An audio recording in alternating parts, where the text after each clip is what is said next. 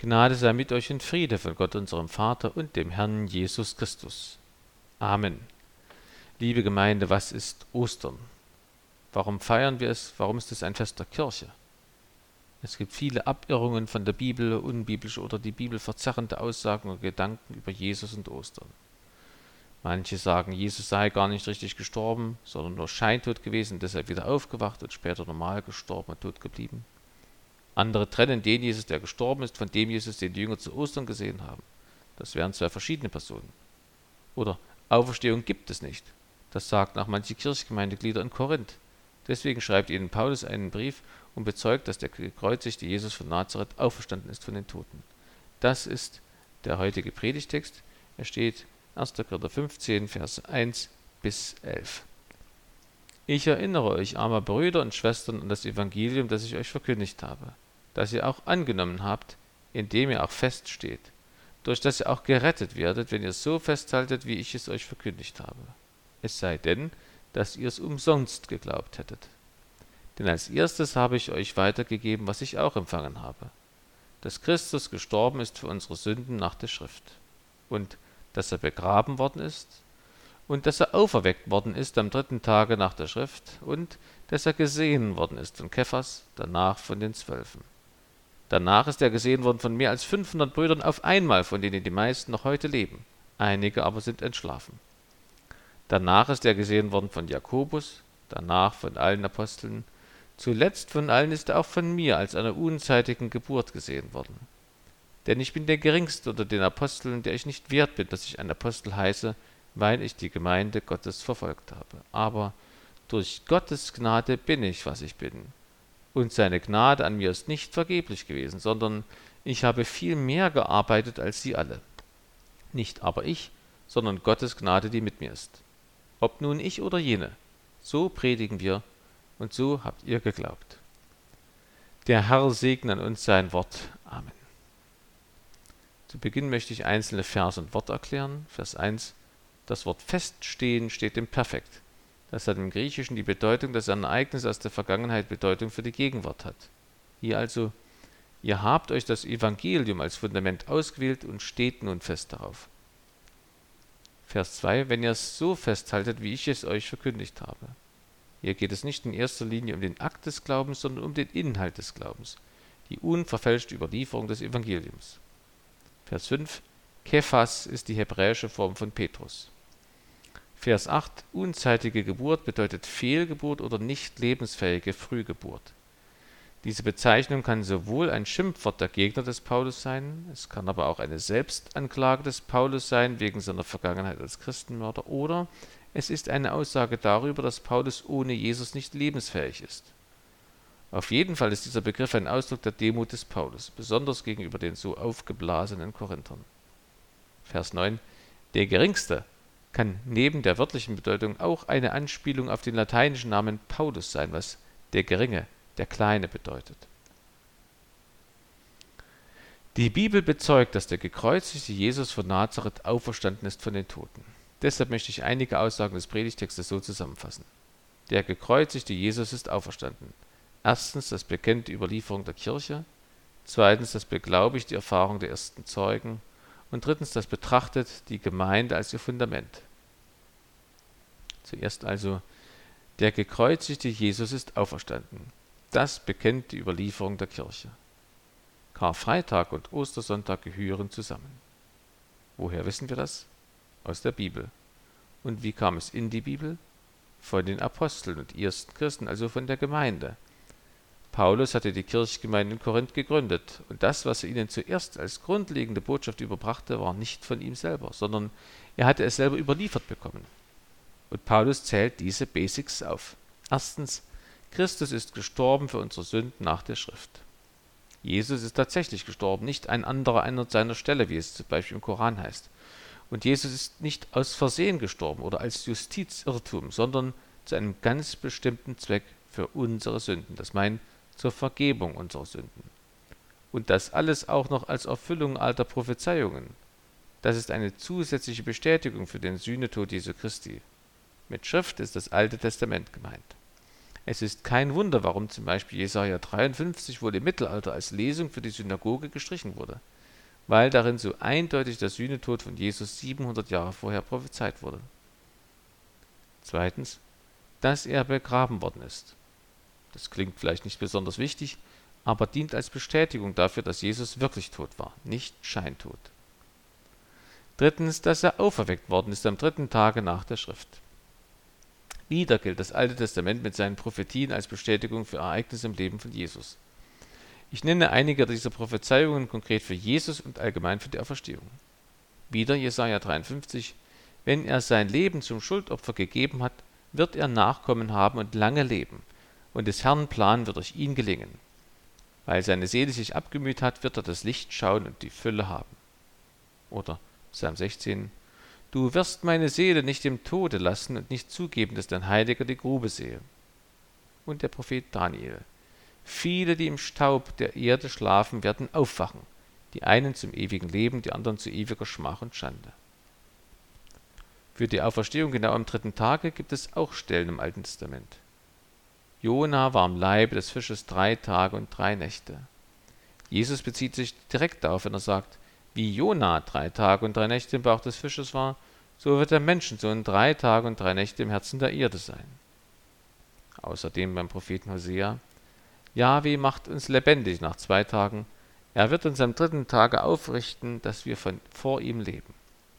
Und schließlich haben manche Ausleger auch an die Schöpfung gedacht. Am dritten Tag wurden die Bäume geschaffen, darunter auch der Baum des Lebens. Jesus wird in der Kunst manchmal als Baum des Lebens dargestellt. Viertens, dass er gesehen worden ist von Kephas, danach von den Zwölfen. Nach dem Alten Testament sind die persönlichen Zeugen des auferstandenen Jesus ein Faktum des christlichen Glaubens. Wohlgemerkt sehen, sahen die Zeugen den auferstandenen Jesus, nicht den Vorgang seiner Auferstehung. Man kann die Worte gesehen worden auch übersetzen mit erschien. Der auferstandene Jesus erschien den Jüngern. Diese Basics oder Grundlagen des christlichen Glaubens sind keine Erfindung des Paulus oder der Korinther. Nein, beide sind aufgrund der Verkündigung dieser Glaubensgrundlagen überhaupt erst Christen geworden. Übrigens auch sprachlich sind diese Fakten in unserem Predigtext deutlich markiert. Das zeigt an, dass sie zu einer sehr frühen Überlieferung des Evangeliums gehören, zu den ältesten Texten im Neuen Testament überhaupt. Jesus Christus ist gestorben und begraben und auferweckt am dritten Tage. Es ist kein Wunder, wenn sich jemand von euch dabei an das Glaubensbekenntnis erinnert hat. Denn diese Worte gehören zur Grundlage des apostolischen Glaubensbekenntnisses. Jesus Christus, für unsere Sünden gestorben, begraben und aufstanden nach der Schrift. Das ist kein theologisches Spezialwissen, sondern das ist das Wichtigste, was die Kirche zu sagen hat. Wenn ein Uropa auf dem Sterbebett liegt, dann winkt er manchmal seinem Kind, Enkel oder Urenkel und flüstert ihm doch etwas ins Ohr. Das Letzte, das Wichtigste, was er ihm mitteilen will. Manchmal betrifft es seinen letzten Willen, sein Testament. Das Testament der Kirche lautet nicht, verändert die Gesellschaft oder verhaltet euch so niederschwellig, dass die Leute nicht durch Botschaften abgeschreckt werden, die nicht mit ihrer Umwelt übereinstimmen. Hauptsache, wir sind mittendrin der Gesellschaft oder Hauptsache, wir unterscheiden uns als Christen nicht von den anderen. Nein, das Testament der Kirche lautet, Jesus Christus für unsere Sünden gestorben, begraben und auferstanden nach der Schrift. Es ist das neue Testament Gottes. Das ist es, was wir unbedingt weiter sagen sollen und wollen. Paulus hatte das Rad nicht neu erfunden, als er den Korinthern von Jesus erzählte. Er sagte einfach das weiter, was andere Christen ihm gesagt hatten. So auch wir. Wir sollen nichts Neues von Jesus erzählen, sondern das, wodurch wir selber Christen geworden sind. Deswegen heißen wir apostolische Kirche und sprechen das apostolische Glaubensbekenntnis. Es ist klar, dass wir das Evangelium so weiter sagen sollen, dass es unsere Gesprächspartner verstehen. Aber das heißt nicht, dass wir den Inhalt unserer Botschaft verändern sollen oder dürfen. Luther hat gesagt, dass die Pfarrer beim Predigen dem Volk aufs Maul schauen sollen, was die Wortwahl betrifft. Er hat nicht gesagt, dass sie dem Volk nach dem Munde reden sollen. Das wird in der Bibel auch ausdrücklich verboten. Wenn Paulus zu Timotheus sagt, predige das Wort, stehe dazu, es sei zur Zeit oder zur Unzeit, weise zurecht, drohe, ermahne mit aller Geduld und Lehre. Denn es wird eine Zeit kommen, da sie die heilsame Lehre nicht ertragen werden, sondern nach ihrem eigenen Begehren werden sie sich selbst Lehre aufladen, nach denen ihnen die Ohren jucken, und werden die Ohren von der Wahrheit abwenden und sich den Fabeln zukehren. Nein, wir geben das Evangelium unverfälscht weiter mit einer noch größeren Sorgfalt, als wenn ein Winzer seinem Sohn als neuem Geschäftsführer die Rezeptur für den besten Wein seines Weinguts übergibt. Keiner von denen wird das Rezept, das für Erfolg steht, ändern. Nein, weil es sich bewährt hat, soll es auch die nächste Generation bewahren. Der gekreuzigte Jesus ist auferstanden. Das bekennt die Überlieferung der Kirche und das beglaubigt die Erfahrung der ersten Zeugen. Das ist der zweite Gedanke der Predigt. In Diskussionen über den christlichen Glauben wird von Kritikern gern darauf hingewiesen, dass man die Auferstehung Jesu Christi nicht wissenschaftlich beweisen kann. Da muss man erst einmal klarstellen, welche Art von Wissenschaft ist gemeint. Naturwissenschaft oder Geschichtswissenschaft? Was die Naturwissenschaft betrifft, dort gilt als eines der wichtigsten Merkmale für einen Beweis die Wiederholbarkeit, wie wir es im Chemieunterricht in der Schule geübt haben. Und in dieser Hinsicht ist es wahr, dass wir die Auferstehung nicht beweisen können. Das geht auch gar nicht. Denn durch seine Auferstehung hat Jesus Christus Raum und Zeit verlassen und ist in die ewige Herrlichkeit Jahwes eingetreten. Außerhalb von Raum und Zeit können wir Menschen jedoch nichts ausrichten. Wir können uns das nicht nur nicht vorstellen, wir können dort auch nichts wissenschaftlich messen und prüfen, vorhersagen oder beeinflussen. Am ehesten wird darüber noch geredet beim Thema Urknall. Da sagen es die Physiker ganz deutlich. Hinter den Urknall geht es nicht zurück. Da können wir keine Aussagen treffen. Sie sagen nicht, dass da nichts wäre, sondern nur, dass Sie darüber als Wissenschaftler nichts aussagen können, weil es da Raum und Zeit noch nicht gab oder sie erst im Entstehen waren. Nur nebenbei, die Urknalltheorie hat ein römisch-katholischer Priester und Astrophysiker geprägt. Geschichtswissenschaftlich sieht es ganz anders aus. Ein Ereignis, das gestern stattfand, kann ich nicht heute wiederholen. Ich kann heute höchstens ein neues Ereignis veranlassen, aber das ist nicht dasselbe. Deswegen gelten andere Kriterien für die Geschichtswissenschaft, und nach denen sind Tod und Auferstehung Jesu Christi bestens bezeugt. Ein Zeugnis, ein schriftliches Zeugnis hat uns Paulus schon genannt, das Alte Testament mit seinen Prophezeiungen auf Jesus und die Auferstehung. Das zweite Zeugnis stammt von mündlichen Zeugen. Paulus zählt auf. Zuerst Petrus. Die Frauen am Grab hat er wahrscheinlich deshalb nicht erwähnt, weil sie damals als Zeugen vor Gericht nicht zugelassen waren. Dann die Zwölf. Der Titel für die Apostel blieb bestehen, auch wenn es nach Judas Selbstmord nur noch elf waren. Dann 500 Brüder mit der besonderen Eigenschaft, dass die meisten von ihnen zum Zeitpunkt der Abfassung des Briefes noch lebten und also gefragt werden konnten nach ihrem Zeugnis. Dann Jakobus und schließlich Paulus selber. Diese Menschen haben alle den auferstandenen Jesus Christus selber gesehen. Sie bezeugen, dass er lebt. Wenn Paulus sie hier auflistet, dann nicht um einen Heiligenkult zu begründen. Denn wenn man das Zeugnis von Christen hört oder liest, dann geht es nicht darum, die Gläubigkeit dieser Christen kennenzulernen, sondern die Taten des lebendigen Jesus an ihnen festzustellen. Im Physikunterricht in der Schule wurde uns gesagt, Kraft ist unsichtbar. Deswegen bauen wir hier ein Feld mit Probekörpern auf. Wenn sich die verändern, dann seht ihr, dass die Kraft wirkt, obwohl sie selbst unsichtbar ist. So ist auch die Kraft des seit seiner Himmelfahrt unsichtbaren Jesus Christus an seiner Wirkung auf Probekörper, nein, auf Menschen sichtbar. Davon redet jedes Zeugnis. Gern wiederhole ich meine Gedanken zum Thema Zeugnis geben Genau wie Petrus damals oder die Apostel können wir Zeugnis von Jesus Christus geben. Und zwar davon, was er in unserem Leben bewirkt hat. In eurem Zeugnis liegt eine große Kraft. Denn niemand kann dir sagen, das, was du mit Jesus erlebt hast, das hast du nicht erlebt. Nein, das könnt nur ihr selber wissen. Das kann euch keiner absprechen. Das Zeugnis anderer Christen führt uns nicht dahin, dass wir mit Jesus Erinnerungen leben, sondern dass wir selber Jesus Begegnungen erleben. Das führt uns zum dritten Gedanken der Predigt. Der gekreuzigte Jesus ist auferstanden, das bekennt die Überlieferung der Kirche. Das beglaubigt die Erfahrung der ersten Zeugen und das betrachtet die Gemeinde als ihr Fundament. Im Predigtext heißt es, ich erinnere euch aber, Brüder und Schwestern, an das Evangelium, das ich euch verkündigt habe, das ihr auch angenommen habt, in dem ihr auch feststeht, durch das ihr auch gerettet werdet, wenn ihr so festhaltet, wie ich es euch verkündigt habe, es sei denn, dass ihr es umsonst geglaubt hättet. Es scheint in der Kirchgemeinde von Korinth ähnlich zugegangen zu sein wie in unserer evangelischen Kirche. Die Korinther hatten das Evangelium angenommen, aber Paulus sieht sich veranlasst, es ihnen erneut bekannt zu machen. Das ist die eigentliche Bedeutung von erinnern in Vers 1. Da hat das Wort den Charakter von Ironie oder einer indirekten Kritik.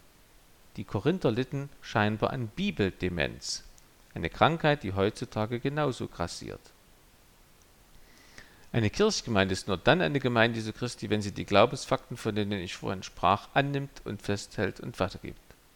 Dasselbe gilt für jeden einzelnen Menschen. Ich werde dann ein Christ, wenn ich das Evangelium von Jesus Christus annehme, so dass ich Jesus Christus als meinen Gott anbete, ihr liebe und ihm gehorche. Das schließt die Bitte um Sündenvergebung ein. Ich bin Christ, wenn Jesus Christus das Fundament meines Lebens ist. In der Bibel steht, einen anderen Grund kann niemand legen, außer dem, der gelegt ist, welcher ist Jesus Christus. Das schrieb ja Paulus den Korinthern ins Stammbuch, nein, in seinen ersten Brief an sie, aus dem auch unser heutiger Predigtext stammt. Und ich bleibe nur dann Christ, wenn ich aktiv an der Bibelbotschaft von Jesus festhalte.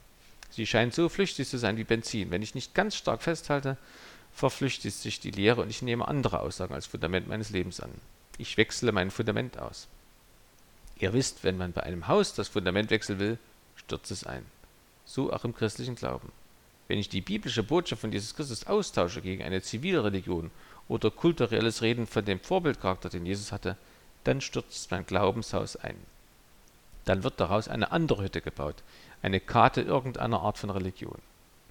So erging es nicht wenigen Korinthern, weswegen ja Paulus so dringlich in diesem Brief an sie schreibt. Sie hatten die biblische Botschaft von Jesus eingetauscht gegen andere Lehren. Paulus schreibt an sie, wenn einer zu euch kommt und einen anderen Jesus predigt, den wir nicht gepredigt haben, oder ihr einen anderen Geist empfangt, den ihr nicht empfangen habt, oder ein anderes Evangelium, das ihr nicht angenommen habt, so ertragt ihr das recht gern. Ergebnis? Sie missachteten die biblischen Vorgaben für das Zusammenleben im sexuellen Bereich, in der Anbetung und zum Beispiel beim heutigen Abendmahl. Die Reichen waren schon betrunken, wenn die Arbeiter abends in die Gemeinde kamen. Da war der Gott des Weines scheinbar zum Fundament geworden. Wohlgemerkt, die Korinther waren nicht nur eine merkwürdige Gemeinde geworden, sie waren zum Teil eine Gemeinde, die sich zwar nach Jesus benannte, aber Jesus durch ihr Verhalten nicht bekannte, sondern ihm eher ins Gesicht spuckte. An ihrem Verhalten konnte man nicht erkennen, dass sie Christen waren.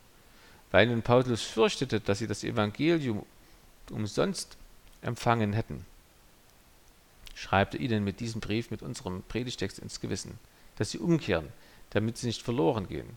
Denn wer das Evangelium umsonst empfängt, ohne dass es bei ihm Glauben weckt, der geht verloren. Das will Paulus bei den Korinthern verhindern. Das wollen wir in Nathanael bei uns selbst vermutlich auch verhindern. Was kann es bedeuten, das Evangelium von Jesus nicht vergeblich, sondern erfolgreich zu empfangen? Eben, dass ich es so annehme, wie es mir durch die Bibel überliefert wird. Paulus benutzt einen Ausdruck, der so etwas wie wortgetreu meint. Ich empfange das Evangelium dann erfolgreich, wenn ich es wortwörtlich lese und annehme. Das ist ein wichtiger Hinweis zum Beispiel für das Auswendiglernen von Bibelstellen. Wenn ich sie nicht wortwörtlich lerne, dann ändert mein Unterbewusstsein womöglich die Bibelstellen fast unbemerkt ab in Richtung dessen, was meinem Fleisch in den Kram passt. Oder wonach mir die Ohren jucken, wie Paulus sagen würde. Im Konfirmandenunterricht sagt jemand, ja, manche Bibelstellen muss man auswendig können. Was willst du sonst machen, wenn du wegen deines Glaubens ins Gefängnis kommst und keine Bibel hast? Womit willst du dir Mut machen? Bitte lernt Bibelstellen wortwörtlich auswendig. Ihr könnt mit eurem Taufspruch oder Konfirmationsspruch anfangen. Eine gute Hilfe zum Lernen für mich ist zum Beispiel die Kirchmusik. Durch die Passionen von Bach zum Beispiel kann ich mir Bibelstellen merken. Ich möchte noch stichwortartig benennen, was es heißt, die Grundlagen des christlichen Glaubens festzuhalten, damit ich Christ bleibe. Erstens, Christus ist gestorben für unsere Sünden nach der Schrift. Ich glaube, dass Jesus Christus auch konkret für meine Sünden gestorben ist und dass das notwendig war, damit ich Vergebung und ewiges Leben erhalte, wenn ich an Jesus Christus glaube. Wer die Sünde leugnet, leugnet auch Christus, den Retter von Sünden. Zweitens, Christus ist begraben worden. Ich glaube, dass Jesus Christus ein echter Mensch war, der Schmerzen empfand, essen und trinken musste, der leiden und sterben konnte und der richtig tot war. Drittens, Christus ist auferweckt worden am dritten Tage nach der Schrift. Ich glaube, dass Jesus ein neues, andersartiges, ewiges Leben angenommen hat. Ich glaube, dass er jetzt lebt, mich hört und mir Gesellschaft leistet und auf meine Gebete reagiert. Und ich glaube, dass ich wie er in die ewige Herrlichkeit gelange, wenn ich ihn liebe und ihm gehorche.